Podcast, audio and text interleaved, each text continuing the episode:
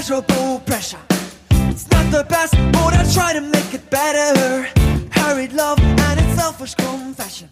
It's up to you to ask a delicate question. Just can't find that primary pleasure. The laughing faces and a renegade treasure. You say you wanna make my mind feel genuine. You say you need it so your body feels feminine. Hallo und herzlich willkommen zu einer neuen Folge Ringfuchs und heute unterhalten wir uns über Titelregentschaften, aber natürlich nicht ich allein, sondern mit meinem kongenialen Partner Jesper. Hallo, schön, dass du da bist. Hallo, hi.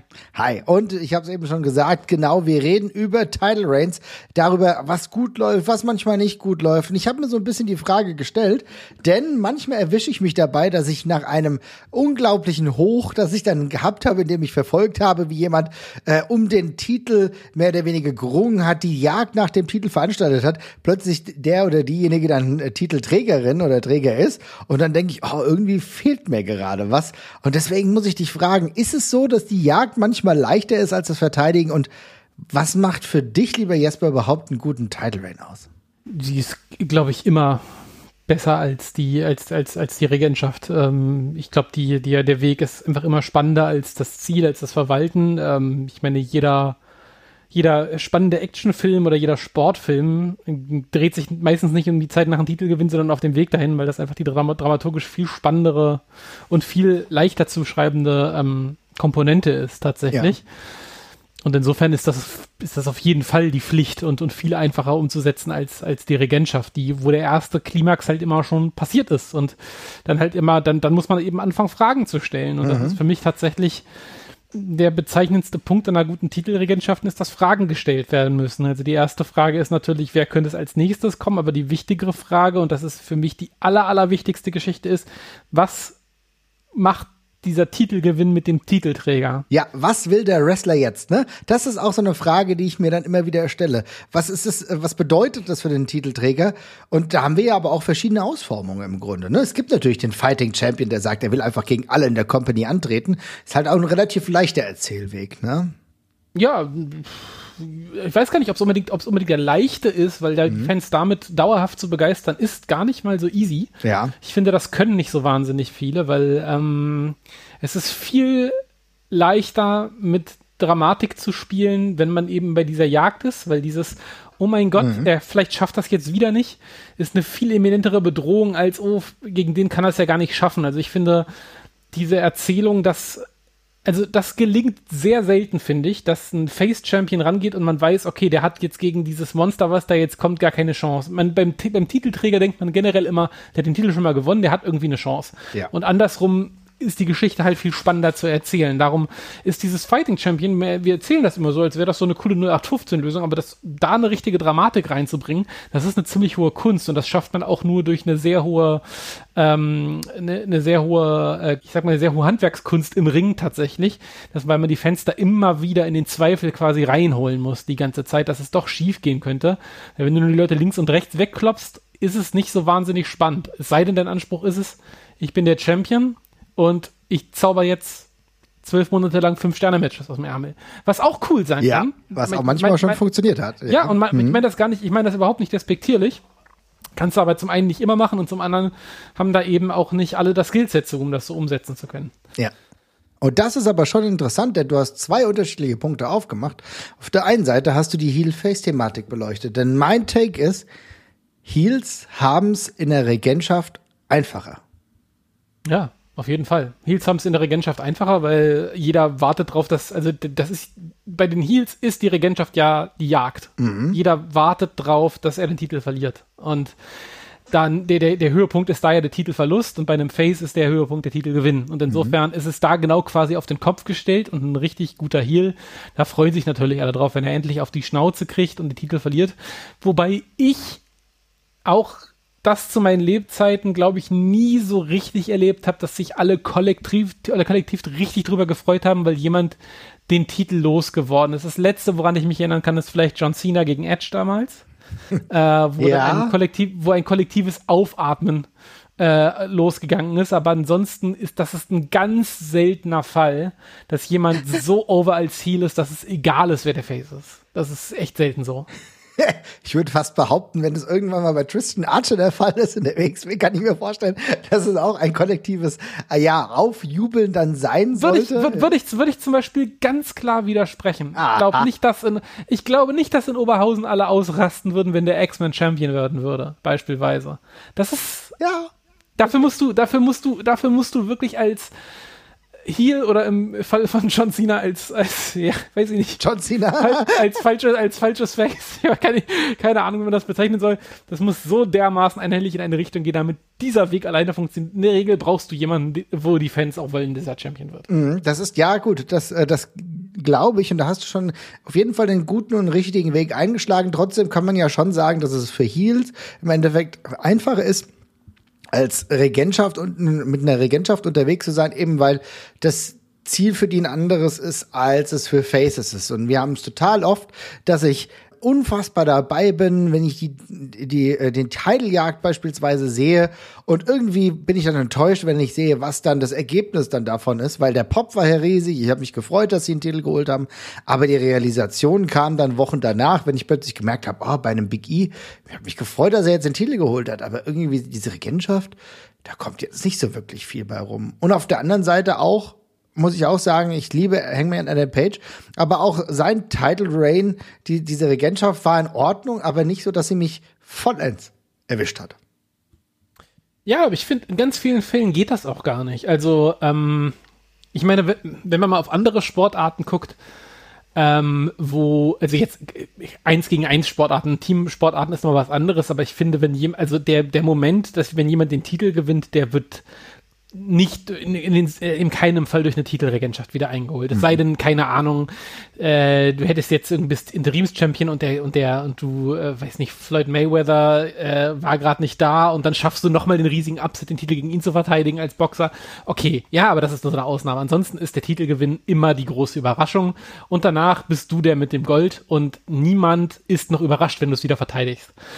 Und das ist beim Wrestling halt relativ oft genauso und Hangman Adam Page ist in meinen Augen ein sehr gutes Beispiel und ich will dazu auch nochmal sagen, ich finde das überhaupt nicht schlimm, wenn Titelregentschaften nicht so heiß sind wie der Titelgewinn. Äh, finde ich völlig normal, finde ich völlig legitim. Ähm, Verwaltung ist nicht so ein spannendes Thema in aller Regel und ähm, in meinen Augen, wenn, wenn, wenn ein, wenn ein Face-Champion mit einem riesigen Pop den Titel gewinnt und nach drei Monaten den Titel wieder verliert, ohne da irgendwie einen Schaden genommen zu haben, dann würde ich das in aller Regel als Erfolg bewerten. Also dann ist das, war das eine erfolgreiche Regentschaft in der, in der Stelle.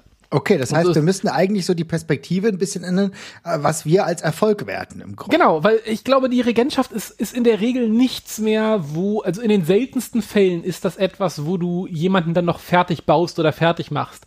Die Regentschaft ist das, wo alles das, was, wo du, was du gebaut hast, den Charakter, den du fertig gemacht hast, wo der auf die Probe gestellt wird. Ist der so gut, ist der so wasserfest, dass die Fans den jetzt drei Monate aushalten oder sechs Monate? Als Face Oder, ja, oder, ja, genau. gesagt, ja, ne? genau, genau. Oder, oder, oder, oder sogar zwölf Monate aushalten in dieser wichtigen Rolle, dass der jede Woche bei jeder TV-Show im Mittelpunkt steht oder zumindest regelmäßig und bei jedem Pay-Per-View headlined. Ist dieser Charakter gut genug aufgebaut? Ist diese, ist diese Person beliebt genug dafür? Ist, ist er im Ring gut genug dafür, um das alles zu tragen? Und da erntest du halt gegebenenfalls nur noch ein bisschen, aber da baust du in meinen Augen nicht mehr aus. Natürlich kannst du dich da auch hervortun und zeigen, oh, der hat jetzt einen geilen Title Run gehabt, weil er da richtig viele coole Matches gehabt hat. Aber die Arbeit und das Etablieren passiert in meinen Augen in der Regel davor. Ja, ja, ja, das kann ich absolut nachvollziehen. Also das finde ich auch einen sehr, sehr wichtigen Punkt, dass wir hier differenzieren müssen, dass gerade bei Faces, und wir reden hier gerade nur, wirklich nur über Faces, Ja. bei Heels ist das dann tatsächlich nochmal ein anderes Thema, dass die Arbeit äh, auch mit einem vernünftigen Run hin zu diesem Titel davor gemacht wird und dass man jetzt eingecasht mit optimalerweise einem lauten Pop und äh, einer breiten, wie soll ich sagen, Volksbereitschaft, könnte man fast sagen, dass sich jeder darauf einigen kann, dass das jetzt der Champion ist und dass man sich auch auf die Regentschaft jetzt freut und dass das dann äh, im Value auch so ist, dass natürlich vielleicht der Face dann dementsprechend auch derjenige ist, der nochmal ein paar Ärsche in die Sitze verfrachtet und sich äh, auf die Verteidigung gefreut wird, aber dass dann der Ausschlag nicht mehr ganz so hoch ist. Ich glaube aber trotzdem, dass es selbst bei Faces einen kleinen Unterschied gibt und da will ich fragen, ob ich das richtig sehe, denn ähm, es kommt auch so ein bisschen, jetzt ist es natürlich sehr oberflächlich gesprochen, aber vielleicht auch so ein bisschen auf Struktur oder vielleicht sogar Statur des Titelträgers an, denn es gibt natürlich unterschiedliche Ausformungen.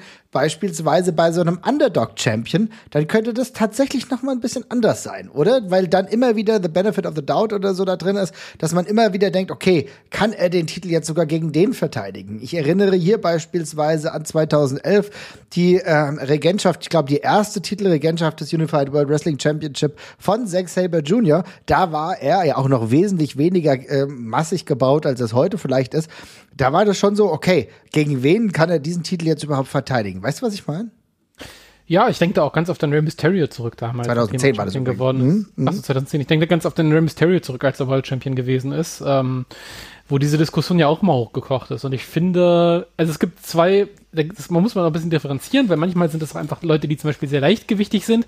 Und ich finde, da haben, ähm, also Wrestling Promotions haben oft ein Problem damit, ähm, kleine Gegner dominant da, also kleine Wrestler dominant darzustellen gegen größere Gegner, weil Geschwindigkeit wird oft mit Cleverness und Gewieftheit und sowas assoziiert, aber es wird selten so dargestellt, der ist einfach zu schnell. Der macht mich platt, weil der zu schnell ist. Das ist was, was nicht viele hinbekommen, tatsächlich. Und das war so damals ein bisschen das Problem, was es zum Beispiel bei dem Rey Mysterio Run gab, wo das ja immer so aussah, als würde der seine Matches irgendwie glücklich gewinnen. Ja. Äh, und irgendwie durch irgendwelche Flugwinds behält er dann doch den Titel. Und das ist halt scheiße, weil Rey Mysterio hat den Titel gewonnen, weil er verdammt schnell ist, ein fantastischer Luchador ist. Und so muss man ihn halt eigentlich auch darstellen, dass der halt Sachen mitbringt, mit denen andere nicht klarkommen. Bei Zack Saber war es ja genauso, du, natürlich, der hat einen, einen physischen Nachteil gegen manche Wrestler, aber da wurde eben gezeigt, der hat andere andere Qualitäten, mit denen er das, mit denen er das machen kann. Aber das ist natürlich cool, irgendeine Art von Zweifel zu haben, mit dem man das spielen kann. Und dann kann dieser Sinn dieser Titelregentschaft ja auch sein, nochmal zu zeigen, der hat jetzt den Titel, der muss nochmal nach und nach gegen alle Großen ran. Der mhm. hat nicht nur diesen, dieses eine Match gewonnen, sondern aber ihr könnt hier sehen, das war kein Zufall. Der ist in dem, was er macht, einfach so scheiße gut, dass er damit gegen jeder eine Chance hat. Der ist, der wird, der, der zeigt dir keine Gorilla Press gegen Leute, aber der kann halt Leute aus jeder Position ausjoken. Oder er ist so schnell, dass man ihn nicht in die Finger kriegt. Und der kann jeden einrollen mhm. oder sonst irgendwas. Und das kann man dadurch ja auch nochmal ganz gut zeigen, indem ja, einfach nochmal Siege gegen ein paar andere sehr dominante Leute nachgeschoben wird, wenn man das zum Beispiel im Aufbau vielleicht nicht gemacht hat. Ja, und das ist aber dann wirklich die Möglichkeit, selbst als Face nochmal Leute anders zu etablieren. Und das ist ja dann tatsächlich noch dieses diese paar Prozent, die noch draufgesetzt werden, auch bei einem Face-Title-Run, was in der Regel nicht ganz so üblich ist. Ne? Denn klar, an Adam Page beispielsweise, der eine für mich immer noch herausragende Jagd hatte, äh, die mich so befriedet hat, ähm, wo ich dann auch gesagt habe, klar, das war jetzt, das, das war jetzt so das, der Main-Punkt, der Titelwechsel und nicht zwingend, was danach kam. Aber bei anderen Leuten gab es das tatsächlich. Du hast ähm, Rey Mysterio angesprochen, aber ich fand da wurde schlecht, da wurde übrigens, da wurde schlecht gemacht. Ja, da wurde schlecht gemacht, aber die Idee ja. hätte ja auch gut laufen können sage ich mal. Ja, ja, voll, voll. Und dann. Bei CM, äh, bei CM Punk wurde es zum Beispiel gut. Sehr gut. Da, sehr gut. Der, der war, da war der, der, war der Titelgewinn per se natürlich auch ein wichtiger Moment, aber ich finde, der, da wurde eben, also auch wenn diese Titelregentschaft irgendwann ein bisschen langatmig war, fand ich ja persönlich, aber da wurde eben gezeigt, der ist einfach gut, der kann gegen alle antreten, ja. gewinnt gegen alle und der ist trotz seiner körperlichen Defizite, die er hat, der beste Wrestler, den wir hier haben. Punkt so. Und das kannst du so machen. Und im Endeffekt sind das so ein bisschen die zwei Wege. Ist mhm. der Krönungsmoment der Titel gewinnen oder ist der, kommt der Krönungsmoment auf dem Weg danach so ein bisschen? Ne? Also es hängt so ein bisschen davon ab, wie fertig du den jeweiligen Champion dann schon gebaut hast, zu dem Zeitpunkt, wenn du den, wenn du die, wenn du den zündest. Und wie gesagt, das, beide Wege sind völlig legitim. Ich finde es nicht schlimm, ein, zwei, drei Monate ma machen zu lassen, dann gewinnt er noch zwei, dreimal dominant und dann wird er den Titel aus irgendwelchen Gründen halt los. Das schadet dann im besten Fall halt auch nicht mehr. Nee, das ist absolut richtig. Denn es gibt auch unterschiedliche Ausformungen eines Titelruns. Ne? Der muss ja eigentlich nicht immer sich über Jahre erstrecken. Auch, und da will ich jetzt auch zu dem nächsten Punkt kommen, wenn ich ja ehrlich gesagt aus einer Zeit komme, in der ein Title Run eigentlich bedeutet hat, ein guter Title Run ist eigentlich, wenn Leute lange den Titel haben. Ich erinnere, ich bin so 91 äh, Wrestling-Fan geworden und das war die Zeit, der erste Titelregentschaft beispielsweise des Undertakers war eigentlich äh, so eine Regentschaft, ich glaube, es war dann die 17. Title Reign bezüglich des WWF Championship damals. Das heißt, seit 1963 gab es davor nur 16 andere Titelträger. Das muss man sich mal überlegen. Das hat sich in der Folgezeit ein bisschen verändert. Aber ist es denn für dich jetzt ganz persönlich so, dass du du sagen würdest, also eine Title Reign, die muss auch lange gehen oder ist das auch in Sachen Storyline völlig flexibel für dich? Mm, ich glaube, also äh, tendenziell bin ich da völlig flexibel. Ähm, ich finde aber, dass Also sowohl kurze. Macht dir selbst nichts vor, ich will es nur sagen. nee, nee, nee, nee, nee, aber ich finde, ich finde sowohl kurze Title, Reign, äh, Title Reigns als auch lange Title Reigns profitieren beide davon, dass es das jeweils andere gibt. Weil ein langer Title Reign ohne kurze wirkt nicht lang. Und, und, mehrere, gut, und, und, und, und, mehrere kurze nacheinander wirken auch nicht überraschend, wenn das die ganze Zeit passiert. Also insofern, ich finde das, ähm, das finde, sieht man ja auch oft beim, beim, bei, beim Box oder bei UFC. Manche Titel wechseln, manche, mancher ist nur für einen Kampfchampion. Mhm. Andere verteidigen das Ding 10, 12 Mal. Und ich finde, das kann man beides super cool erzählen und ich finde, die Mischung muss es auch machen, weil, also, ich finde, lange Title Reign kann super unterhaltsam sein, kann cool sein und gerade wenn der Wrestler das auch hergibt und irgendwie einfach zeigt, ich bin so universell einsetzbar oder ich bin in einer Sache so gut, dann kann man das wunderbar und cool erzählen und gleichzeitig bin ich auch froh, dass wir nicht mehr da sind, wo wir vor ein paar Jahren waren, dass jeder fünf oder sechs Monate Champion sein muss oder teilweise sogar länger. Ähm, weil irgendwann, und das passiert dann halt irgendwann auch, fragst du dich halt auch, wer soll es denn jetzt noch machen? So. Und irgendwann passiert's dann und dann wirkt so ein bisschen random auf einmal. Das ist halt so immer die Sache bei diesen ganzen Roman Reigns Geschichten, finde ich zum Beispiel immer. Oh ja. Mhm. Ähm, die Title Reigns per se sind völlig in Ordnung, aber er hat eben, macht eben alles und jeden die ganze Zeit platt äh, und wirkt wie Teflon halt und wenn es dann halt irgendwann der Wechsel kommt, dann ist es jetzt so der Flavor of the, of, of the Month, aber was wirklich daraus ergeben, tut sich dann eben an der Stelle auch nicht mehr. Das finde ich halt so ein bisschen schade. Äh, aber ja, generell würde ich sagen, also Länge ist, eine lange Regentschaft ist, glaube ich, ein leichter Weg, um einen, ähm, um, um, um, seine Marke zu hinterlassen quasi an der Stelle. Äh, ist aber nicht unbedingt eine Bedingung. Wobei ich sagen würde, also eine, gewi eine gewisse Länge, weiß ich, einen Monat oder sowas, braucht es vermutlich schon, damit es irgendwie in Erinnerung bleiben kann. Also eine, ich glaube, wir werden niemals große Worte über eine wochenlange Regentschaft verlieren. Mhm. In aller Regel. Also es gibt ein Mindestmaß, würde ich, würd ich sagen. Ja, ich glaube, ein Mindestmaß auf alle Fälle, aber ich finde es trotzdem gut, das nochmal ähm, sich vor Augen zu führen, was auch die Schwierigkeit auch einer langen Titelregentschaft ist, denn du hast ja eben gerade gesagt, also bei Roman Reigns, den ich grundsätzlich eigentlich als eine Regentschaft ansehe, die mir durchaus gut gefällt, weil ich eigentlich dieses Larger than Life mittlerweile bei Roman Reigns, so dieses Unbesiegbarkeitsding eigentlich tatsächlich ganz gern mag, aber wir haben immer darüber geredet, erinner dich, und vor ein paar Wochen haben wir letztens erst darüber gesprochen, wo wir gesagt haben, ja, wer ist es denn jetzt, der Roman Reigns entthronen kann? Und irgendwie war es tatsächlich so, ja, Flavor of the Month, aber nicht so wirklich das ist jetzt derjenige, der jetzt der Perfekte ist, weil uns dann auch aufgefallen ist, so einen richtigen perfekten Kandidaten, den wirst du kaum haben. Dann war mal jemand wie ein Riddle ganz knapp dran und da muss man auch sagen, ja, es hätte sogar auch funktionieren können, dass ein Riddle derjenige ist, der dann ihm den Titel abnimmt. Aber so dieses hundertprozentig Perfekte fällt dann auch mit so Teflon-Regentschaften halt auch flach. Ja, absolut. Also insofern, es ist durchaus ein bisschen komplex. Wenn wir uns aber die unterschiedlichen Regentschaften angucken, habe ich das Gefühl, dass ich, glaube ich, ehrlich gesagt immer ein großer Fan von ähm, natürlich von Heel-Regentschaften bin, das muss ich schon sagen, das gefällt mir in der Regel ganz gut. Gibt Ausnahmen, zu den Ausnahmen komme ich dann gleich auch noch, weil wir vielleicht so unsere liebsten Regentschaften gleich nochmal droppen werden. Aber was mir immer auffällt, dass ich so diese Allmachtsfantasien von Bösewicht-Champions eigentlich ganz cool finde. So die so nach dem Motto, ich bin eigentlich hier äh, der, der, der ganz weit oben ist und mich schlägt irgendwie keiner und es ist mir auch egal, was da so kommen mag. Mir gefällt eigentlich diese so Allmachtsfantasien und die machen es wahrscheinlich auch im Charakter in dieser Zeit der Titelverteidigung relativ einfach. Hast du da irgendwelche Favoriten, wo du sagst, ah, das hat mir eigentlich immer ganz gut gefallen, diese, diese Art des Charakters, wie sie dargestellt wurde? Ähm, Charakter, ja, also klar, ein klassischer Heal, der einfach äh, untouchable wirkt, ein Stück weit, klappt immer super gut. Ich mag aber auch ähm, super gerne Titelregentschaften, wo sich eine bestimmte eine bestimmte Art von Matches draus ergibt oder diese, ja, wie, ich weiß gar nicht genau, wie ich das beschreiben soll, wo die, wo die Titelregentschaft kriegt eine gewisse Färbung. Das ist wie so eine Ära, die eingeleitet wird und du weißt, es gibt jetzt, keine Ahnung, neun Monate lang richtige technische Matches oder es gibt jetzt fünf Monate richtig aufs Maul. Egal wer diesen Titel will, der muss in eine Schlacht ziehen und der kriegt halt richtig welche auf den Backen. Wie jetzt gerade mit John Moxley bei AEW, wo du halt weißt, dass je, jedes, jedes Ding wird ein, wird ein absoluter Battle. Ähm, oder das Gegenbeispiel, ähm, John Cena US-Title Reign äh, mit alle Matches werden jetzt einfach mal kurz indie-riffic äh, 15 bis 20 Minuten Spaß-Matches, wo wir alle Fun dran haben aus dem Nichts so. Und das sind eigentlich die liebsten Sachen, wenn, äh, wenn, wenn, wenn diese Title Reign auch in irgendeiner Ab Form Abstrahlung hat, wie das ist so wie so ein kleines Kapitel tatsächlich wirkt. Ähm, und das mag ich super gerne. ich glaube, muss, muss auch fairerweise sagen, äh, meine liebste Art der Titelregentschaften sind in der Regel, und das gibt nur sehr wenige Wrestler, die das können, sind aber große, epische, lange Titelregentschaften. Also das sind bei mir die, die am längsten in Erinnerung geblieben sind. Es gibt halt, wie gesagt, nur sehr wenige, die das richtig gut können. Aber äh, ja, Okada, da führt für mich als Champion relativ wenig dran vorbei, muss ich sagen. Ja. Kann ich nachvollziehen. Ähm, fand ich auch unbestritten sehr, sehr gut, aber mir hängt tatsächlich auch so der United States Title Reign von äh, John Cena nach, weil ich das halt auch richtig geil fand, weil die Varianz der Gegner halt auch so groß war. Ne? Und äh, dann hat man mit Ambrose angefangen, dann ging es Bad News Barrett, dann war Cesaro beispielsweise einer, der 30 Minuten mit John Cena gerungen hat um diesen Titel.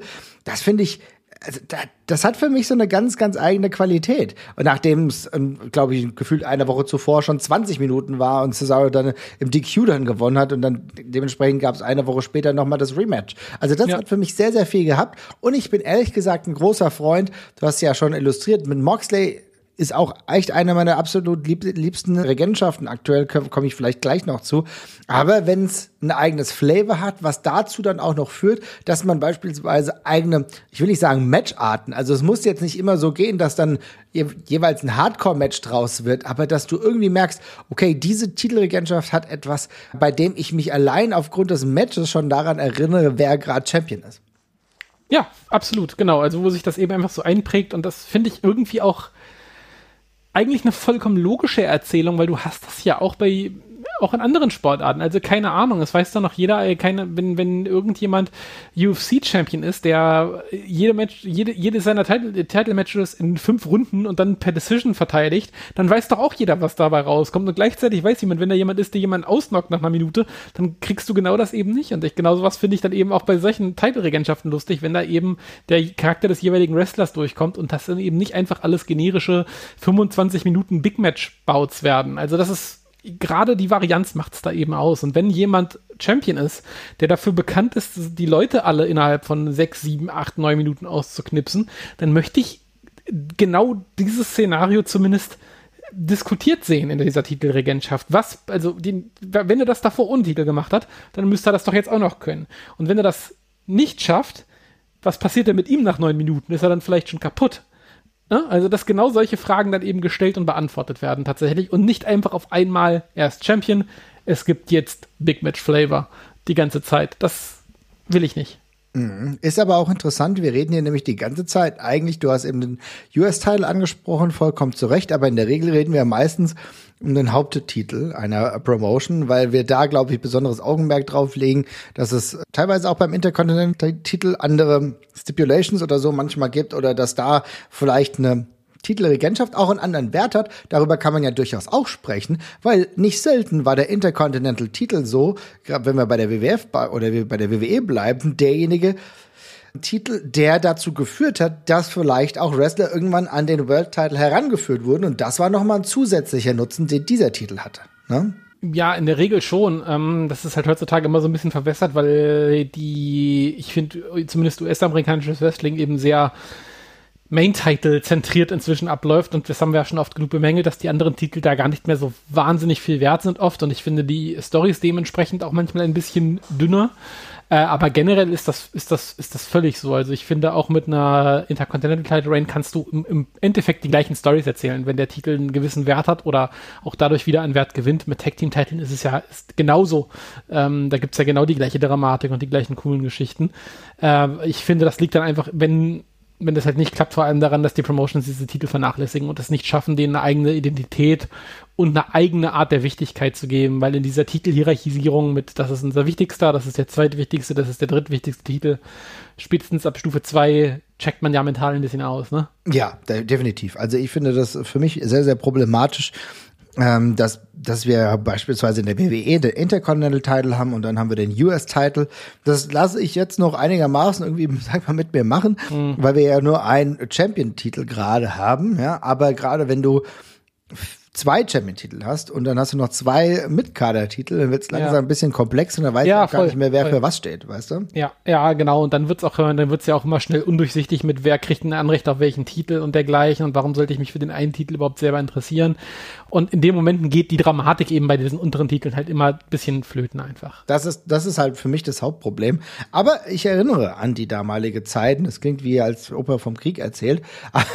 es gab eine relativ kurze Phase, aber die war gar nicht unfassbar kurz, wo der Intercontinental-Titel einen Wert für sich hatte, der dafür gesprochen hat, dass ein zusätzlicher Wert äh, dieser Regentschaft anheimgefallen ist, und zwar dass du nicht nur die gleichen Geschichten hättest erzählen können und auch erzählt hast, wie beim World Title, sondern zusätzlich das Moment noch hattest, du hast die zusätzliche Story gehabt, der ist ein so guter und langer Titelträger, dass er eigentlich sich empfiehlt für weitere Aufgaben und zwar um den World Title. Und das war etwas, das haben wir bei äh, Bret Hart später gesehen, äh, das haben wir bei HBK gesehen, das sind nur exemplarisch zwei Leute, die dann auch die, Transition gemacht haben, um über den größten äh, Titel zu kämpfen. Haben wir aber ehrlich gesagt auch beim Ultimate Warrior gesehen, wenn wir weiter zurückgehen.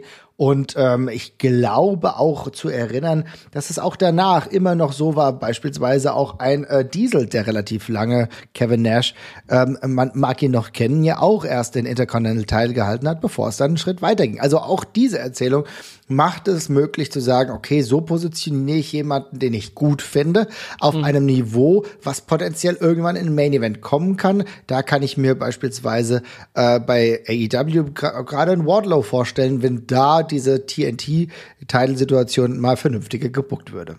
Ja, ja, das ist ein sehr gutes aktuelles Beispiel, ja. Insofern, wir haben sehr, sehr viele unterschiedliche Möglichkeiten. Ihr merkt, manchmal muss ich auch so ein bisschen in die Trickkiste der Vergangenheit greifen, um dann schöne Beispiele herauszusuchen. Aber wenn wir schon bei schönen Beispielen sind, dann will ich dich mal fragen, hast du denn so für dich so spontan oder nicht so spontan, das kannst du ja für dich entscheiden, ähm, Regentschaften, von denen du sagst, oh, da war ich ein Fan von? Ja, also ich habe ich hab ja gerade schon Okada genannt tatsächlich. Also das ist für mich einfach so ähm, auch eine Art von Regentschaft, die nicht viele durchziehen können, weil er eben einfach so unglaublich gut ist. Und das schafft eine sportlich dramaturgisch geile Geschichte, ähm, zu erzählen, bei der auch so unviel, unfassbar viel Spotlight auf den Gegner automatisch fällt. Weil jedes Mal die Diskussion ist, okay, Okada ist ja offenbar bulletproof, der gewinnt gegen jeden, der ist zu gut. Was genau hat denn jetzt dieser Gegner, was ihm gefährlich werden kann? Und ich finde, ja. allein durch diese Fragestellung haben alle Gegner, die er hatte, äh, von Ibushi über Tanahashi, äh, was weiß ich nicht, wen alles, haben alle nochmal ein Profil gewonnen, weil dadurch eben in diesem Kontrast sehen die alle nochmal ganz eigen aus, finde ich. Und ähm, die Matchqualität war unglaublich hoch. Also selbst wenn ich manchmal gedacht habe, ich habe jetzt eigentlich keinen Bock auf ein 38 Minuten äh, Wrestling Gala Match, sondern hätte gerne was Kurzes. Er hat mich jedes Mal reingezogen wieder. Ich fand es jedes Mal geil. Es ist immer Big Match Feeling und es gibt einfach für mich niemanden anderes, der diesen Schalter äh, sowohl für sich selber, aber auch für mich als Zuschauer so unglaublich verlässlich umlegen kann, dass ich jedes Mal denke, jo, das ist der Main Event und das ist berechtigtermaßen der Main Event. Also das ist für mich der größte Star, den es gibt im Wrestling, was das angeht. Ich weiß, da haben bestimmt Leute, die sagen, dass weil, alleine weil es schon Japan ist, kann man die, kann man das nicht unterschreiben. Aber für mich ist das eindeutig der größte Big Match Wrestler auf dem Planeten und ähm, völlig untouchable, was das angeht. Und insofern würde ich äh, ihn da äh, an der Stelle nennen. Ja, aber ist doch eine gute Wahl auf jeden Fall. Also ich meine, für sich kann das ja sowieso immer jeder selber beurteilen. Das finde ich vollkommen legitim, aber ich finde, das ist auf jeden Fall eine sehr, sehr gute Wahl. Ich muss sagen, was mir früher sehr gut gefallen hat, war, du hast es eben schon angesprochen, ich habe noch ein, zwei andere Beispiele, aber natürlich die Punk Rain 2011 bis 2013.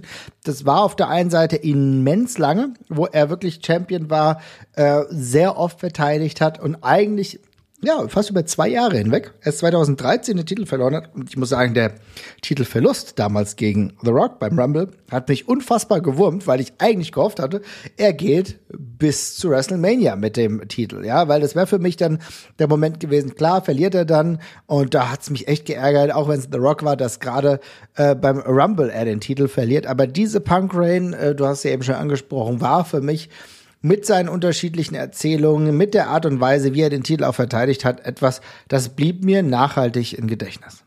Ja, das kann ich auch hundertprozentig äh, auch für mich unterschreiben. Also es hat ein bisschen seine Längen auch gehabt und es fehlte dann oft, finde ich, der ganz große Anstrich auch ein bisschen. Mhm. Ähm, aber ansonsten war das eine sehr verlässliche, coole Titelregentschaft mit jemandem, der das auch vom Unterhaltsams, äh, von der Unterhaltsamkeit her sehr gut tragen konnte. Ähm, ich möchte noch ganz kurz auch nochmal Samoa Joe nennen bei Ring of Honor damals, mhm. weil das für mich bin ja spät zum Wrestling dazugekommen und ich habe von diesen großen Regentschaften damals vor allem gelesen. Ähm, und Samoa Joe war für mich so die erste Regentschaft auf dem US-Markt, mit der ich in, in Berührung gekommen bin, wo jemand wirklich so dieser unüberwindbare Prüfstein war einfach über eine lange, lange, lange Zeit, an dem sich einfach eben alle die Zähne ausgebissen haben und auf eine spannende und immer noch voll unterhaltsame, aber auch total dominante Art immer gezeigt worden ist, das ist der geilste und das ist hier der Gradmesser. Und da kommt erstmal keiner drüber. Jetzt kann man über das Ende der Regentschaft mit Austin Aries, glaube ich, ganz gut streiten aus heutiger Sicht, ob das der richtige war, um ihn zu entthronen. Damals hat das für mich aber alles ganz gut Sinn gemacht. Mhm. Und das war für mich so eine eine super coole, ein super cooles Beispiel von einem dominanten Champion, der sowohl von der Matchqualität, aber auch von der Darstellung her total verdient hat, da zu stehen, wo er damals war. Ja, kann ich absolut nachvollziehen.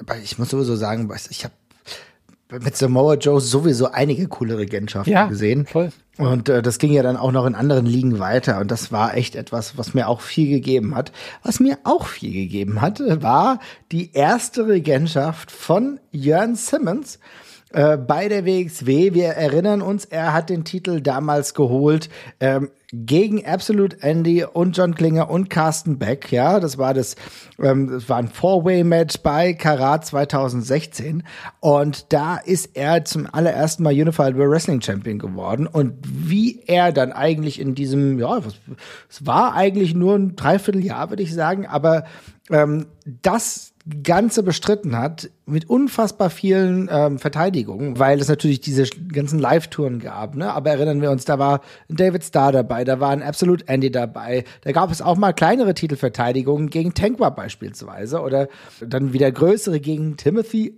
Thatcher. Und äh, das war für mich extrem cool und auch wegen einem Punkt.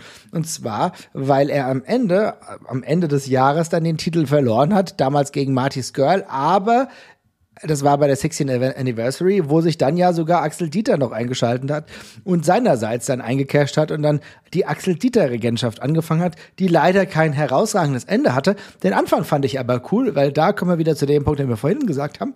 Eigentlich war es so ein bisschen ein Underdog Champion. Erinnerst du dich noch? Ja, na klar. Das war ja, also sowohl, das sind jetzt zwei Fälle, die du jetzt nacheinander genannt hast, mit Simmons und mit Axel Dieter, wo der äh, der Titelgewinn ja erst der Auftakt quasi tatsächlich war. Und auch bei, also Jörn hatte zwar eine große Story davor und wurde da, da schon drauf hingearbeitet, aber ich finde den Schliff und auch äh, der ist an dieser Titelregentschaft unglaublich gewachsen ja. und hat da einen unglaublichen Sprung damals gemacht. Ähm, die Fans fanden den auch durchgehend alle geil. Der hat eine Intensität ohne Ende entwickelt tatsächlich.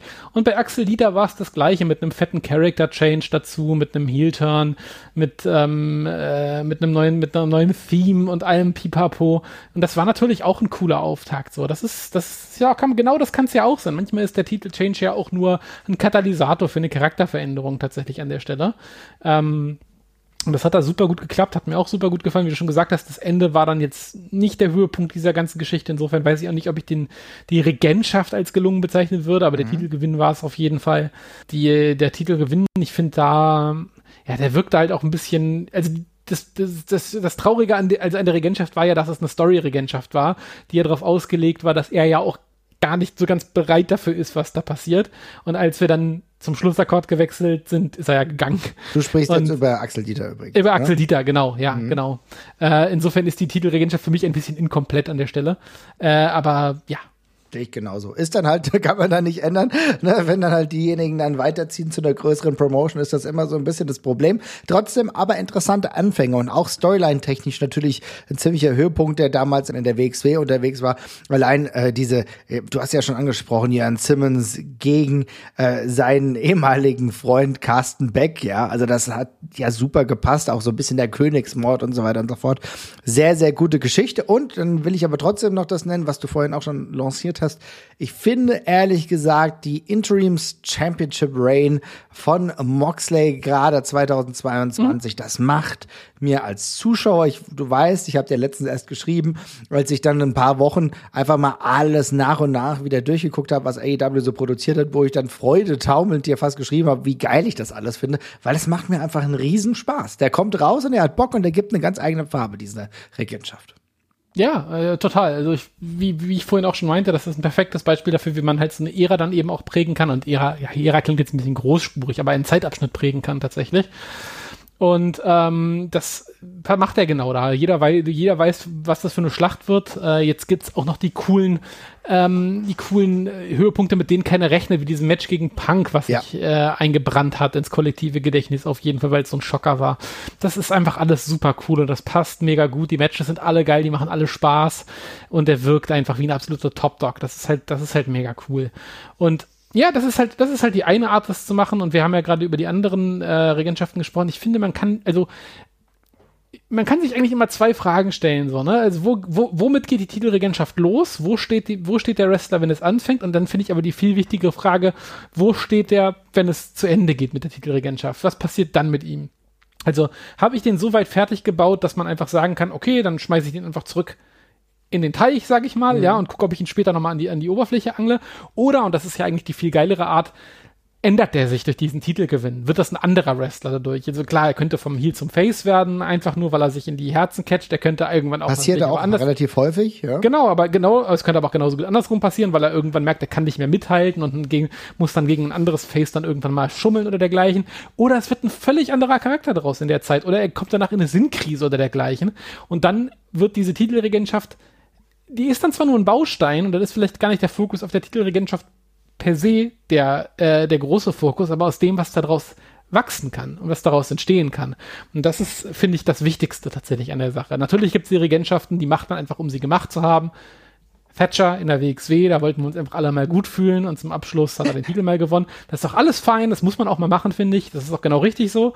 Aber am wichtigsten sind, dass, dass, dass nach der Regentschaft irgendwas passiert. Die Leute müssten ja irgendwie Du musst ja das dann haben, dass der mal Champion gewesen ist. Ja, du musst weiter Bock auf die haben oder vielleicht nochmal erneut einen anderen Charakter gesehen haben, wo du sagst, okay, jetzt will ich aber das, jetzt will ich, dass da noch mehr passiert, ne? Und deswegen ist es ja so, dass wir dann gewissen Situationen nachfiebern oder nachweinen oder beispielsweise auch wieder hinfiebern, dass gewisse Sachen passieren, ne? Erinnern wir uns, wenn wir jetzt aber kurz in Deutschland bleiben, da haben wir diese, durch, was ja wirklich eine schwierige Zeit war, die Regentschaft von Mario Salani gehabt, der äh, dann World Champion war, also gegen Bobby Ganz den Titel geholt hat. Und da habe ich dann gedacht, okay, geil, ich freue mich richtig auf die Übersetzung, dann wieder von einer größeren Crowd. Wenn ich ehrlich bin, hat das dann nicht so hundertprozentig funktioniert, ja. Und da war bei mir irgendwie ein bisschen die Luft raus, aber das ist ja auch nochmal das Ding, wo du dann sehen willst, okay, äh, kommt er, connectet er jetzt wirklich wieder mit einem größeren Publikum, kann er mir Storyline-mäßig auch mehr bieten?